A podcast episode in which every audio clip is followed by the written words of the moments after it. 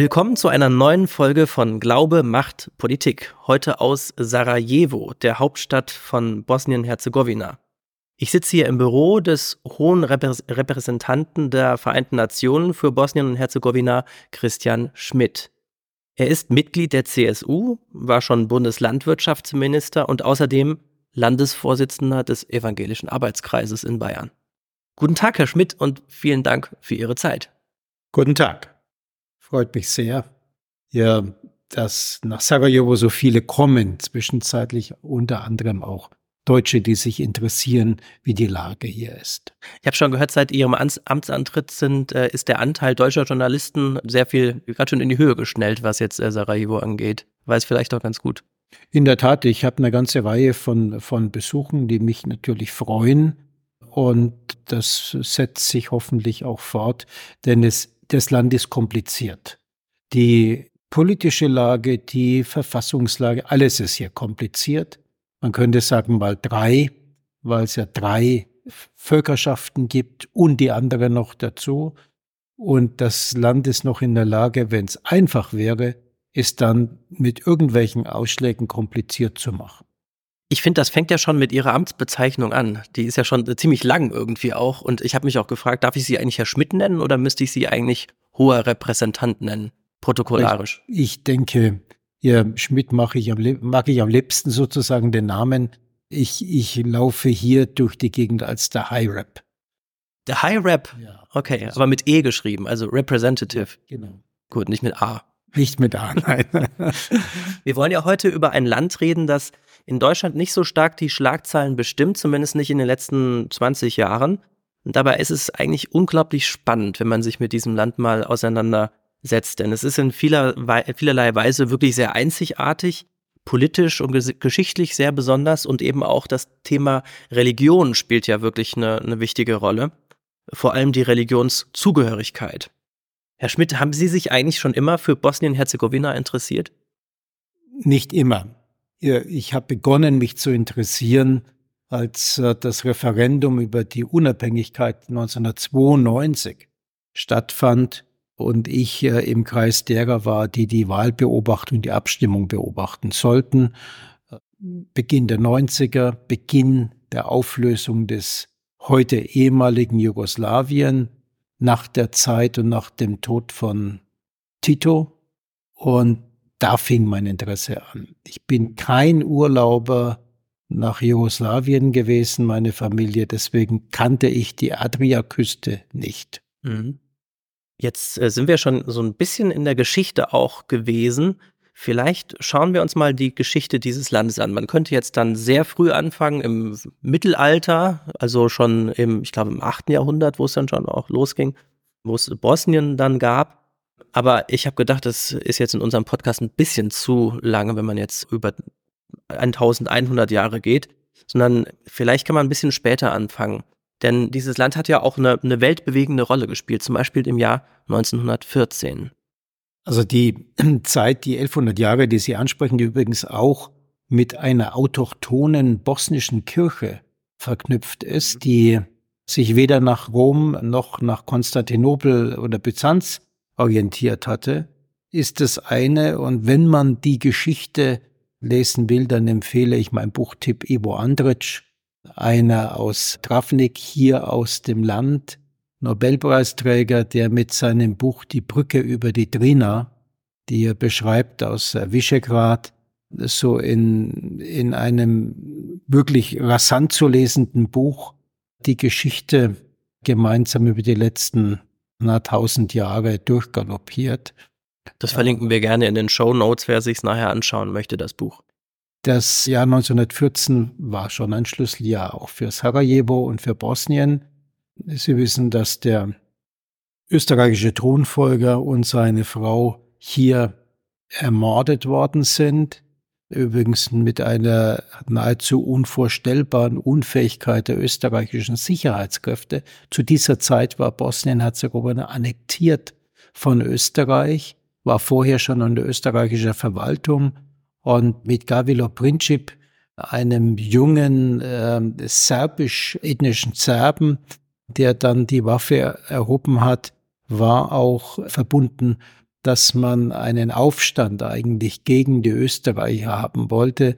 Das beschreibt eigentlich auch ein Stück das ständige Kampf der unterschiedlichen Ethnien miteinander und gegeneinander, wobei es manchmal nicht so ganz klar ist, die Grenzlinien aufzuerkennen, wer kämpft mit wem gegen wen. Die Zeiten sind Gott sei Dank vorbei. Manchmal, ich habe das auch schon gehört, dass dieser junge Student damals, der dann den österreichisch-ungarischen Thronfolger Franz Ferdinand umgebracht hat, ermordet hat, dass er eigentlich einer der einflussreichsten Männer des 20. Jahrhunderts war, wenn auch mit negativem Einfluss. In, in gewisser Weise, meine ich, kann man nur so sagen. Ich blicke aus meinem Büro, in dem wir sitzen, aus dem fünften Stock an der Miljaka entlang tatsächlich auf die Lateinerbrücke. Das ist der Ort, an dem der Erste Weltkrieg eigentlich ausgelöst worden war.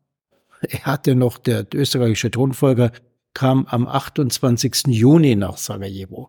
Was ist der 28. Juni? Das ist der heilige Tag der Serben, der Vidovdan, der Veitstag, der wiederum mit der Schlacht auf dem Amselfeld Kosovo 1800, Entschuldigung, 1389 knüpft ist. Man sieht, die geschichtlichen Bezüge sind außerordentlich lang und intensiv.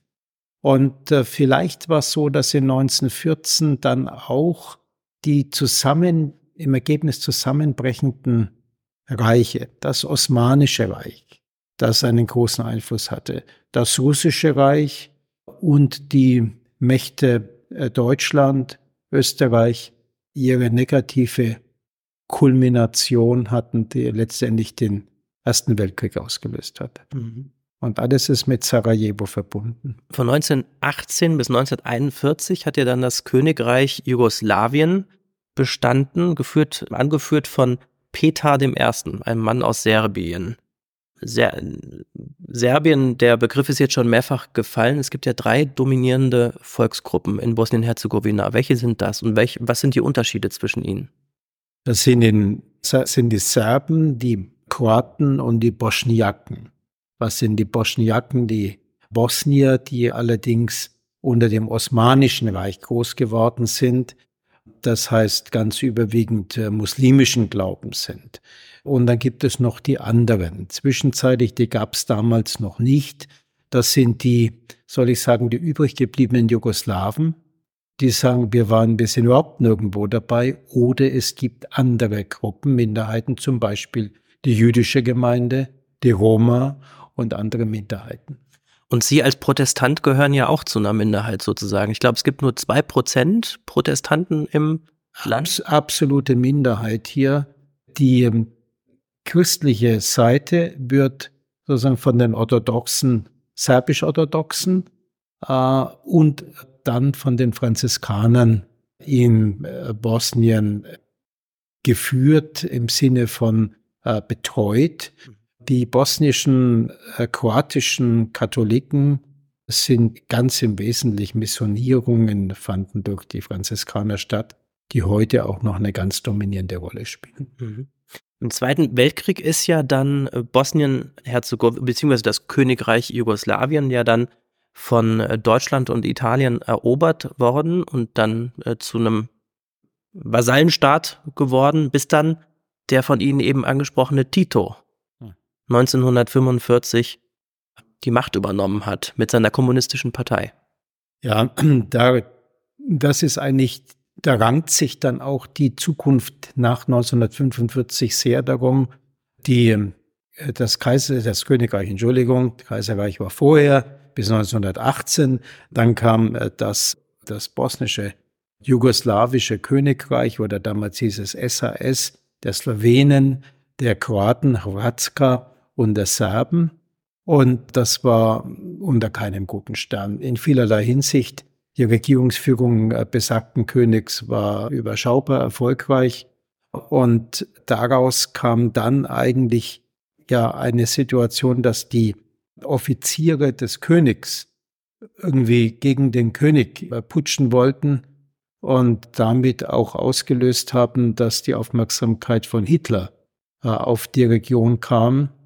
Hitler, der sowieso hierher ausgreifen wollte und dann mit einem heftigen Kampf Tito die sogenannten Partisanen gegründet, kommunistische Partisanen, die ähm, dann aber auch wiederum mit ethnisch anderen Kampfgruppen zum Teil im gegenseitigen Kampf standen. Die Chetniks, das waren die serbischen Heere sozusagen, und die Ustascha, die ähm, kroatisch-nationalfaschistische Struktur, die diesen Vasallenstaat von Hitlers Gnaden gemacht hat. Übrigens finden Sie hier auch bei den schlimmen Erinnerungen mit Jasenovac ein KZ, das sozusagen eine Auftragsführung durch die Ustascha, Ustascha gewesen ist.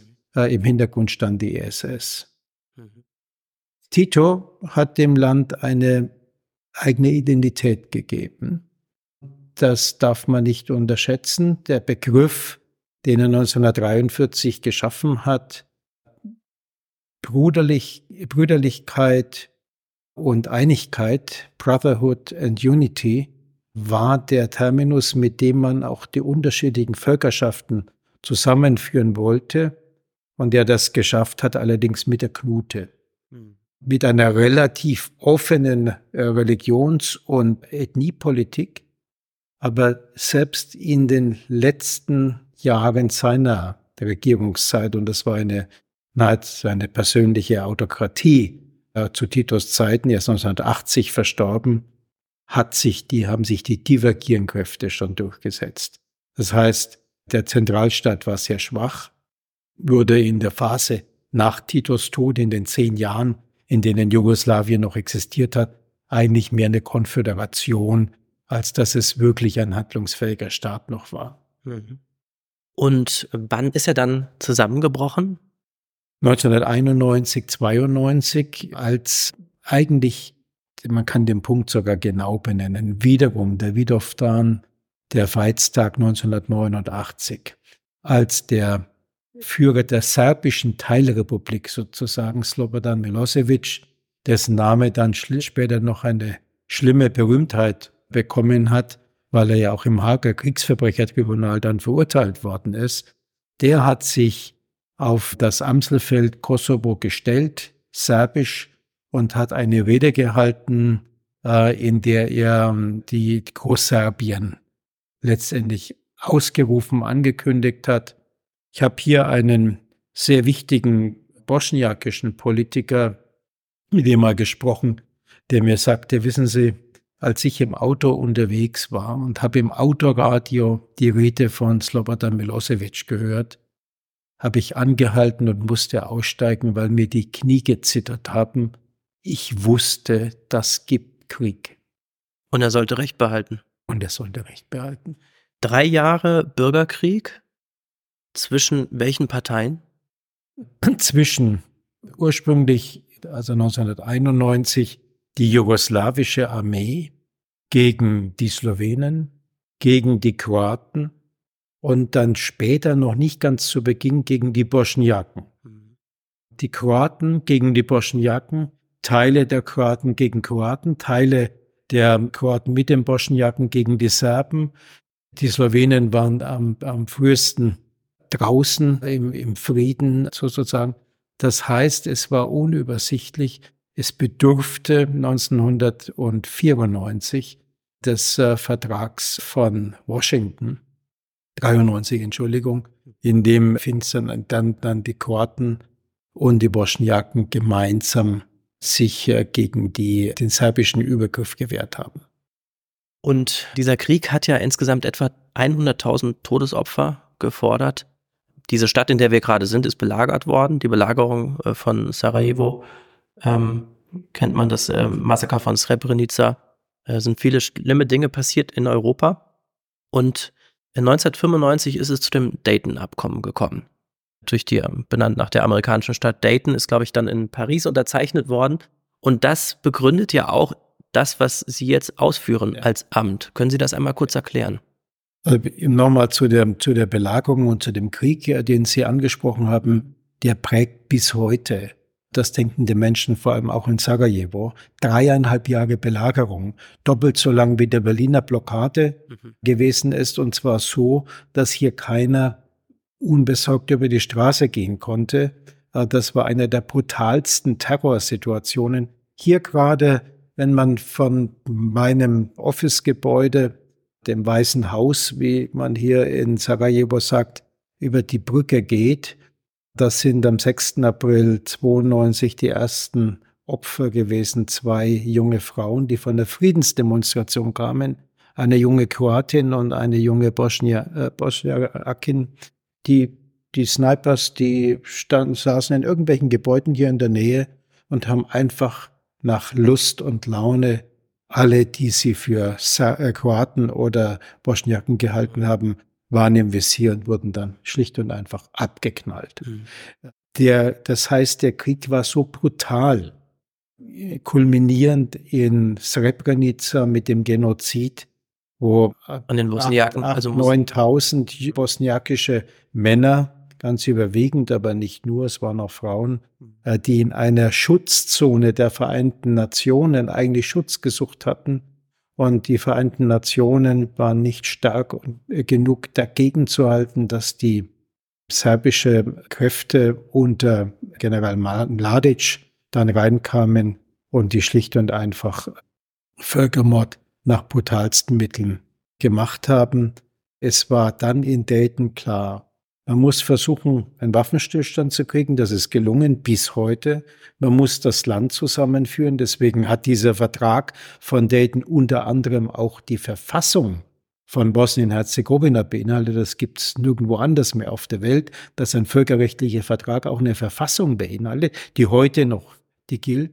Und es wurden zwei Leute, zwei Teams eingesetzt, drei eigentlich. Polizeiteam international, eine Militärmission, die auch heute noch existiert, sie jetzt von der Europäischen Union geführt, und der hohe Repräsentant, der eine Mischung, der ist kein Diplomat. Hoher Repräsentant kommt ein bisschen so das könnte man ja denken. und nach Diplomatenstatus mhm. und, und Sektglas daher. Mhm. Das ist es nicht, sondern meine Aufgabe ist, wenn es Not tut und wenn das Land sich so verhakt, dass wiederum nichts an Entwicklung und an Demokratieentwicklung weitergeht. Ich habe das Recht, Gesetze zu erlassen, einzugreifen. Meine Vorgänger, insbesondere mein britischer Vorgänger Paddy Ashton, hat auch viele Leute außer Amtes gesetzt, hat sie rausgeworfen, gesagt, ihr seid gegen den Frieden, ihr seid gegen den Dayton-Vertrag, also packt eure Sachen zusammen, wenn ihr geht. Ich versuche natürlich, das möglichst wenig Eingriffen zu machen, weil das Land sich auf die EU-Mitgliedschaft vorbereitet. Und dazu muss es eigentlich sozusagen selbstständig demokratisch äh, arbeiten. Sind Sie dann eher so eine Art Feuerwehrmann oder Polizist oder Richter?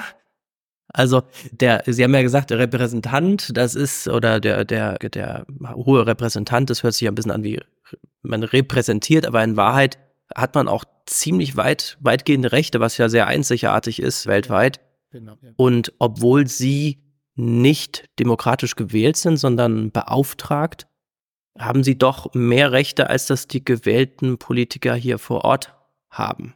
Das ist eine Folge der Situation, der Kriegssituation mhm. aus dem Dayton-Vertrag. Ich bin von dem Friedensimplementierungsrat gewählt auf Vorschlag der deutschen Bundesregierung in dem sitzen die wichtigen Länder drin.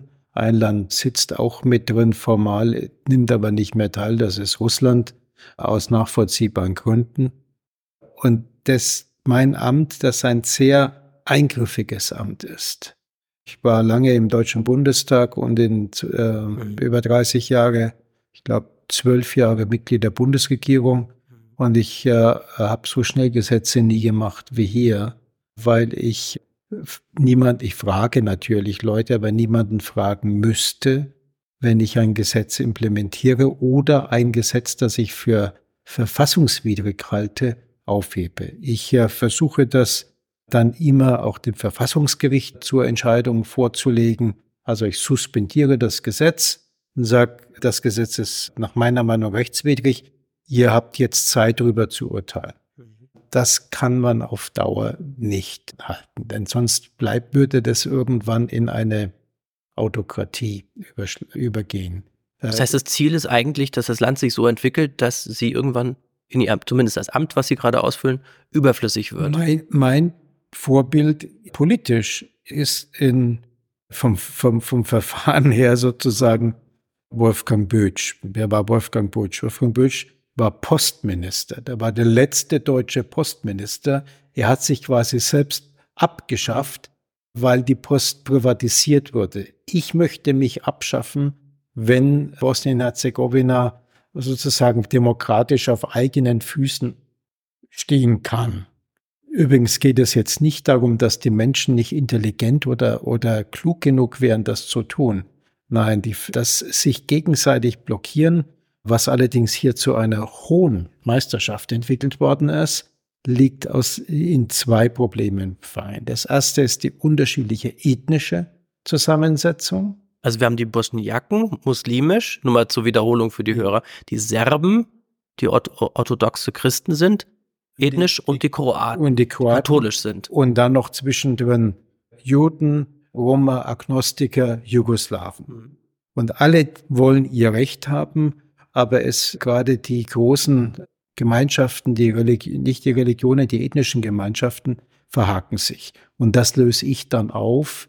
Man ist nicht in der Lage, eine Regierung zu wählen.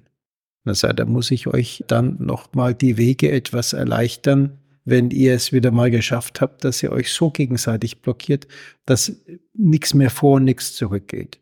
Das, äh, sorry, dass ich unterbreche, das klingt ein bisschen zynisch. Wird man in so einem, in so einem Land vielleicht auch zynisch, wenn man das sieht, es klappt irgendwie nicht und man könnte doch irgendwie demokratisch miteinander arbeiten? Man, man darf es nicht werden und bemühe mich da auch sehr. Ich glaube, es gelingt mir schon, das nicht zu machen. Ähm, Sie müssen sich dann bei solchen Entscheidungen erstens mal die schlaflosen Nächte schon haben drüber, was sind die Konsequenzen, wenn ich es tue und wenn ich es nicht tue. Und man muss dann den Blick weg von der, darf ich mal sagen, zum Teil sehr zweifelhaften politischen Klasse hier wegnehmen. Es ist ja nicht nur das sich blockieren, sondern oft steht im Hintergrund auch Interesse, stehen Interessen und da sind wir sehr schnell dann bei Nepotismus und Korruption. Mhm. Sondern man muss mit den einfachen Menschen, um das mal so zu sagen, reden. Und wenn sie dann gar nicht mehr wissen, wieso sie dem Land weiterhelfen müssen im konkreten Fall, dann empfiehlt sich für mich ein Weg nach Srebrenica. Wenn sie dann an dem, das ist der einzige Gedenkort, den ich kenne, wo nicht nur die Stätte der Tat, sondern auch die Begräbnisstätte 8000 Gräber gegenüber sind, dann spüren sie wieder, wieso sie hier auch mit unorthodoxen Mitteln helfen müssen.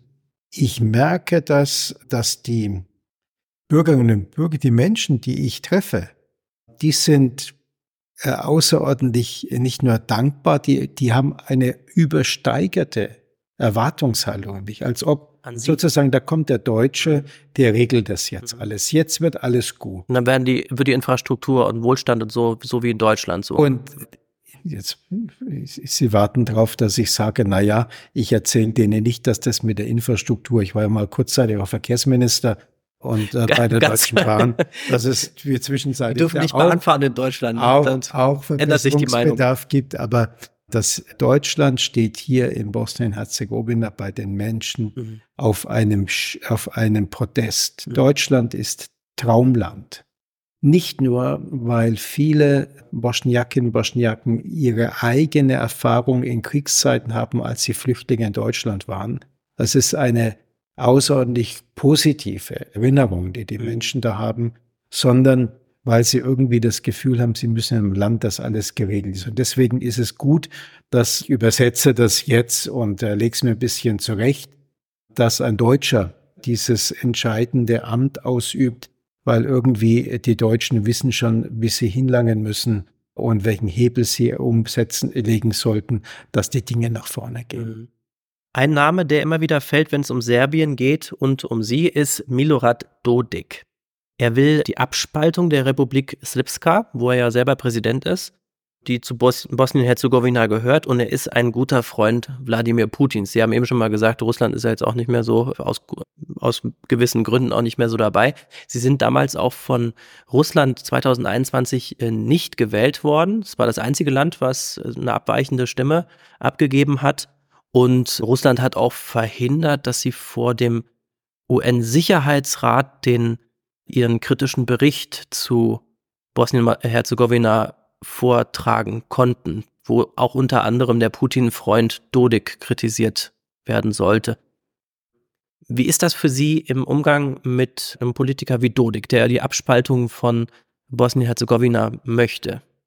Also dies, ja, das ist eine, eine schwierige Situation. Das gilt übrigens für alle, die in diesem Friedensimplementierungsrat hier mich unterstützen. USA, Vereinigtes Königreich, Spanien, Frankreich, Deutschland, Großbritannien, Japan, die Türkei, die Niederlande, die EU, also alle minus, Europa, äh, minus äh, Sowjetunion in äh, Kriegszeiten und jetzt die russische Föderation. Mhm. Aber er, er dringt nicht durch. Ich habe im Sicherheitsrat vorgetragen, ich lege meine Berichte dem Generalsekretär der Vereinten Nationen vor, jedes halbjährlich. Die Gefahr und die Schwierigkeit. Ich sehe es, dass Dodik die Teilrepublik, die sogenannte Entität Republika Srpska, die Hälfte von Bosnien-Herzegowina mhm. Äh, gerne rausführen möchte und sie also zum rein serbischen, rein mhm. serbischen Gebiet. Mhm. Heißt dann, dann kommen noch Fantasien von Anschluss an Serbien oder dann auch Teile des Kosovo herausnehmen und Montenegro hat er jetzt auch angesprochen. Und das ist eigentlich meine eigentliche Aufgabe, die ich sehe. Wenn Sie in dieser Region anfangen, über Grenzverschiebungen nachzudenken, dann, das ist dann eine Gefahr, dass es wieder auch kriegerische Auseinandersetzungen gibt. Ich muss das einfach so sagen. Interessanterweise hat er vor kurzem jetzt gesagt, er ist nur, er, er, wird nur eine friedliche Auflösung von Bosnien-Herzegowina anstreben. Na da, das ist ja wunderbar, wenn er das sagt. Ich hoffe, dass er es auch so versteht, aber ich glaube nicht, dass das eine Antwort auf die Frage ist. Man stelle sich jetzt vor, nach diesem Kriegen in den 90er Jahren, jetzt Grenzfragen wieder aufzuwerfen unvorstellbar. Wir müssen die Grenzen niedriger machen, überall. Und das ist durch europäische Integration, durch regionale Integration möglich. Dodik hat sich zwischenzeitlich, der, der war gar kein Kriegstreiber. Der war nicht bei den serbischen Krieg, kriegsführenden Truppen da dabei, also bei den bosnisch-serbischen. Der galt als Reformer. Und dann hat er offensichtlich irgendwann gemerkt, dass man mit einem nationalistischen, populistischen, politischen Narrativ relativ gut gewählt wird. Dass man dahinter auch Fragen verstecken kann, die mit Korruption zu tun haben. Gerade haben die Amerikaner interessanterweise seinen Sohn und seine Tochter auch auf die Blacklist gesetzt der Sanktionen wegen Korruption und, und manchen, das ist, so ist Dodik und er hat jetzt sich ich fast würde ich sagen, versponnen in einer Vorstellung, er könne jetzt, wäre der, der das alles hier verändern könnte. Wozu und wofür, weiß man nicht. Sie haben Putin angesprochen. Ja, er ist sehr nah Putin und seinem Außenminister Lavrov dran. Ob die ihn wirklich ernst nehmen oder mit seiner Entität Republika Srpska, die nach realistischen Schätzungen 800.000 Einwohner hat und von denen der größte Ab äh, Abfluss an Menschen, weil die alle auch rausgehen, die finden Sie nicht in Banja Luka dann wieder, sondern die finden Sie in München, in Wien, übrigens auch keinen in Moskau. Noch nicht gehört, dass einer nach Moskau ausgewandert wäre. Alle wollen sie in die europäische Integration. Und äh, insofern führt er einen Kampf eigentlich für was? Vielleicht für die besonders äh, treuen Nationalisten, aber wohin das führen soll, das kann er selbst nicht beantworten. Gott sei Dank hat man bisher festgestellt, dass in Serbien selbst, also in Belgrad, es nicht so ist. dass alle nun darauf warten, dass man sich mit der Republika Srpska, dass man Bosnien zerschlägt und das zusammenführt, weil ich denke, man sehr genau weiß, dass das, wenn es unter Umständen Krieg bedeuten könnte. Glauben Sie, dass Putin daran ein Interesse hat, die Region zu destabilisieren? Definitiv. Wenn, wenn man sich vorstellt, dass jemand wie Putin destabilisieren will und er sucht, wo sind denn die, die, wo ist die, die Haut am dünnsten in, der, äh, in Europa, dann ist er hier richtig. Hier ist auf, unter der Oberfläche alles ruhig, aber hier genügt es, einigen wenigen Ärger zu machen mit jungen Leuten. Wir sind hier noch in einer Region, in der das Testosteron besonders ungezügelt sich manchmal Bahn bricht, um es mal so zu sagen. Das heißt Machismo und äh, die Vorstellung, wir sind richtige Kämpfer oder Helden, da lassen sich junge Leute begeistern hier. Und das reicht ja schon, wenn sie 10 oder 20 hätten, um irgendwo Ärger zu machen und damit dann auch Besorgnisse bei den völlig bei den anderen Menschen, die genauso ruhig und friedensorientiert sind wie wir, auszulösen. Und da ist leider zu sagen, können wir Herrn Putin nicht über den Weg trauen mit seinen Planungen. Ich will nicht sagen, dass ich erwarte, dass da ein Krieg stattfindet, mhm. sondern einfach Ärger gemacht wird. Ich hatte vorgestern hier im Hause den NATO-Generalsekretär Jens Stoltenberg und wir haben uns da sehr intensiv über die Notwendigkeit, die Sicherheit im Bosnien-Herzegowina, einfach dadurch, dass wir da sind international, ähm, dass wir das, dass wir das halten müssen, gesehen. Ich gehe mal davon aus, dass die Besorgnis auch innerhalb der NATO, dass man versucht, irgendwelche äh, anderen Schauplätze von, von irgendwelchen Krisen zu erzeugen, um von der Ukraine und dem Aggressionskrieg abzulenken. Das ist schon möglich. Und äh, deswegen sind wir, sage ich mal, nicht aufgeregt, aber wir sind schon angespannt aufmerksam. Zumal ja auch Bosnien-Herzegowina EU-Beitrittskandidat ist und auch in die NATO strebt und man ja auch ein Interesse vermuten könnte oder und mehr als vermuten könnte, dass Putin das nicht passt. Jetzt äh, haben wir darüber gesprochen, dass das ja wirklich geopolitische Auswirkungen sind, die ihre Rolle betrifft. Es betrifft nicht nur eine kleine Region oder so, äh, aber natürlich in erster Linie. Es ist trotzdem Teil der Weltpolitik und in einem ganz besonderen Land, wo Menschen davon betroffen sind und wo man merkt, da ist so ein fragiler Zustand, eine Nation, die aus mehreren Völkern besteht, die teilweise sich feindlich gegenüberstehen und äh, auch schon historisch. Und jetzt sind Sie derjenige, der hohe Exekutiv Rechte hat und auch Pflichten. Anders als jetzt in der Bundesregierung, wo sie sich vielleicht nochmal mehr mit Leuten abstimmen können, wo man vielleicht auch dann einfach aus dem Amt gewählt wird, wenn man nicht das tut, was, man, was der Wähler will, oder wenn man sich mit dem Parlament auseinandersetzen muss und so, können sie ja relativ frei entscheiden. Sie haben zwar ihre, ja auch ihre Wahlperioden und ihre Berichte, die sie abgeben, aber der Druck ist wahrscheinlich höher auf diese, den Sie spüren, als den, als Sie, den Sie früher in Berlin hatten, oder? Ich, ich hatte ein, ein Kollege in Berlin, der dann auch, wie ich, die Freude und das Glück hatte, Bundesminister zu sein, der hat kurz nachdem er aus dem Amt geschieden war, gesagt, du machst eine Erfahrung, die ist nicht einfach. Man ist gewohnt, sich umzudrehen und zu fragen, was meinst jetzt du oder wie es wir, oder manchmal schiebt man sogar die Entscheidungen andere ab. Und als, schon als Minister bei Fachthemen dreht man sich um und stellt fest, da ist keiner mehr, den man irgendwie das, das übertragen kann, man muss selbst entscheiden. Hier ist es noch viel intensiver. Ich bin auch, habe keine Vertretung. Das, das ist an meine Person gebunden. Ich bin unbefristet bestellt. Das heißt, ich habe nicht mal ein Mandat, wo ich dann wiedergewählt werden müsste, ja, sondern ich bin. Ja. Danke für ähm, die Korrektur. Ich habe jetzt gerade äh, Ja, ich bin, ich sag mal, ähm, wie der Papst ähm, äh, in, in, in seiner auf Lebenszeit sozusagen. Aber ich habe mir natürlich nicht vorgenommen, bis zum Ende meiner meiner Tage hier dieses Amt auszuüben, mhm. äh, um Gottes Willen. Es soll, ich will es beenden, aber äh, qualifiziert sozusagen beenden. Und das sind Entscheidungen, die ja auch eingreifen und wo ich nicht alle Entscheidungen die internationale Gemeinschaft voll unterstützt. Und das heißt für mich auch, ich habe die schlaflosen Nächte angesprochen. Mhm.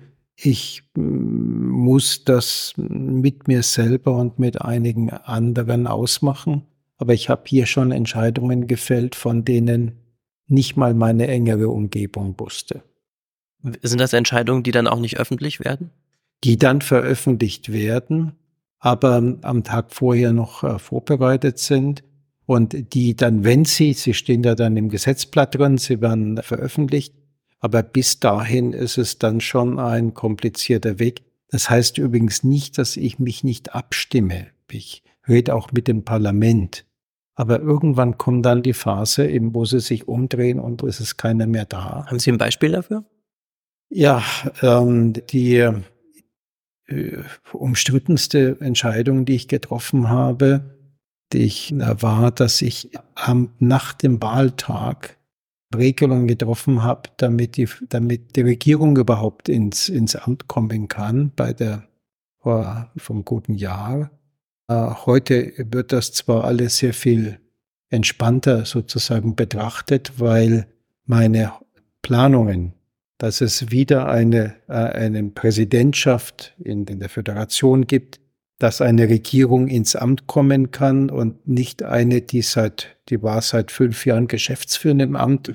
Und der Ministerpräsident war noch wegen Amtsmissbrauchs schon dann zu vier Jahren Freiheitsstrafe in erster Instanz verurteilt. Zwei Minister waren nicht mehr da. Das geht so nicht weiter. Wir müssen jetzt einen Weg finden, wo ich den zeitlichen Druck mache. Das war schon ein Wort. Da gab es hier auch organisierte Demonstrationen selbst wenn man weiß, wer dahinter steckt, von der Demonstration, also dahinter steckt, damit meine ich, da waren auch politische Interessenlagen mhm. damit verbunden. So, und das muss man dann hier ziemlich alleine durchstehen, dass man Unterstützung bekommt, dass gerade die, diejenigen, die nicht zu irgendwelchen Parteiaffinitäten äh, zählen, also das ist das eine, dass man aber diese Entscheidung mit dir selber lang ringt und dann eine Abwägung treffen muss, eine nüchterne Abwägung, das bewegt einen schon. Sie haben mich noch nicht danach gefragt, aber ich darf da schon jetzt hier sagen, das kann ich selber in meiner, wie ich mich kenne, sowas muss ich dann auch mit meinem, mit dem lieben Gott ausmachen. Das wäre meine nächste Frage gewesen. Ganz alleine ist man ja als Christ nicht. Was bedeutet Ihnen der Glaube in der Politik? Ich lese nicht nur die Losungen, sondern ich versuche das sozusagen in einen christlichen Rahmen zu stellen und, und ich bete auch. Ich, auch für politische Entscheidungen, wenn Sie so in so schlaflosen Nächten. Ja. Was ich und meine Frau äh, auch und ich habe, ich weiß übrigens, es sind viele Menschen, die das auch hier tun und was das ganz Spannende ist, ich, ich ähm, weiß, ich habe mit mit einem Mufti hier, einer führenden Person, der kam dann zu mir und also dem Vertreter der islamischen Gemeinschaft Dabei muss man übrigens sagen, dass das hier ein sehr integrierter Teil ist. Der kam zu mir und hat gesagt, Herr Schmidt, ich bete für Sie. Und das ist, auch wenn das Gebet zu Allah geht, ist das schon was wert. Weil ich, ich möchte natürlich keine christlichen Entscheidungen sozusagen treffen im, im, im, in der Werteorientierung. Allein aber ich kann nicht verleugnen, dass ich, dass ich Christ bin und dazu noch ein lutherischer der sich's immer besonders schwer macht, weil er irgendwie dann spürt, dass die Rechtfertigung nur durch die Tat machen kann und nicht irgendwie, also dass es schon auf einen selber ankommt. Also einerseits säkular nüchtern und andererseits aber eingebunden in den Glauben. Damals, als meine Kollegin Anna Lutz sie, glaube 2014 interviewt hatte, da hat sie gesagt, äh, hat sie einen Medienbeitrag zitiert, wo sie als evangelischer Christ in Bayern als seltener Vogel äh, bezeichnet wurden und sie haben dann gesagt, aber ich stehe auch, ich bin vielleicht kein Vogel, aber ich stehe unter Artenschutz. ja, das waren, war ja, äh, man kann das weiterentwickeln. Einer meiner engsten politischen Freunde ist Günter Beckstein. Der, wie ich. Ist jetzt äh, gerade 80 geworden. Befeiern. Günter Beckstein ist ja ein dezidiert outspoken, würde ich so sagen. Er sagt es ja oft dann sehr, sehr drastisch.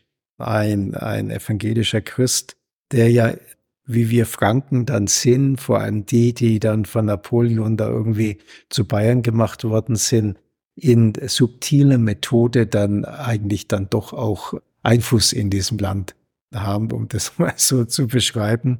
Und ich sage aber dann hier, in diesem, das habe ich nicht 2014 gemeint, aber hier kann ich sagen, so ein bisschen Leute weiß ich schon, was Minderheit ist und was Glaubensunterschiede sind, die zwar in Deutschland ja leider, muss ich sagen, fast völlig verschwinden, weil die Frage ja auch sowieso nur noch ist, bist du Christ oder bist du, äh, bist du es nicht?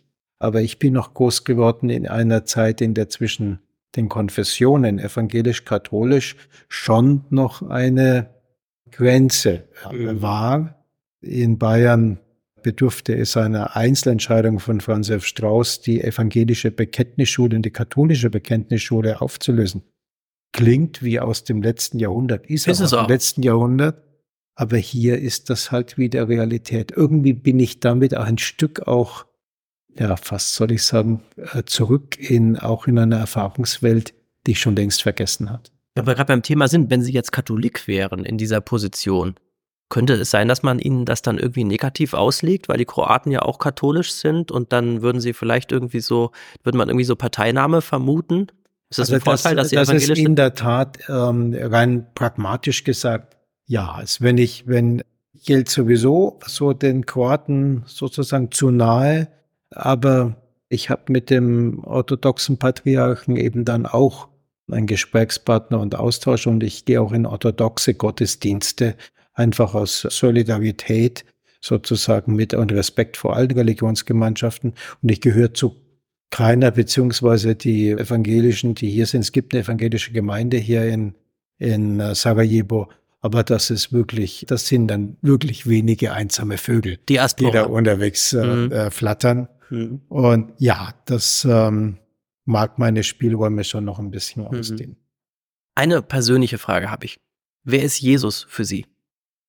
Jesus ist für mich nicht nur der Mann aus Nazareth, ähm, der für, für, für Veränderungen in der Geschichte gesorgt hat, sondern für mich ist Jesus derjenige, der die unsere Sünde aufgenommen hat und der hilft, wenn man da nicht mehr weiterkommt.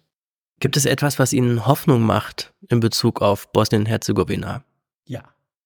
Die Menschen hier, also jetzt nicht die Politiker, gibt es auch ein paar drin, mit denen man ganz gut kann. Äh, die Menschen sind sehr an unsere Werte gebunden. Übrigens unabhängig, ob es Muslime oder äh, Christen oder, oder Agnostiker sind. Hier ist, hier ist man zu Hause. Hier ist Wiener Kaffeehaus. Und da merke ich, dass manches von äh, zum Teil widersinnigen politischem Geplänkel da keine Rolle spielt. Und die Herzlichkeit und Freundlichkeit, lassen wir mal sagen, die könnte man möglicherweise sogar in Deutschland gar nicht so finden. Wir haben ja mit diesem Glücksatlas jetzt irgendwie neuerdings. Ich habe das neulich gelesen wieder. Also in Schleswig-Holstein sind die Menschen besonders glücklich. In Bayern auch irgendwie. Aber Glücksatlas hier. Ich glaube, der käme auch zum Ergebnis, dass viele Menschen hier schon persönlich glücklich sind. Bei allen schwierigen Umständen, die sie haben, Jedenfalls strahlen sie eine Herzlichkeit und eine Freundlichkeit aus, die ich so auch nicht gekannt habe und nicht mir vorgestellt habe. Das macht eigentlich mich auch ein Stück glücklich dann. Vielen Dank, Herr Schmidt, für Ihre Zeit. Lieber Hi Rap. Ich wünsche Ihnen noch einen schönen Abend. Danke sehr.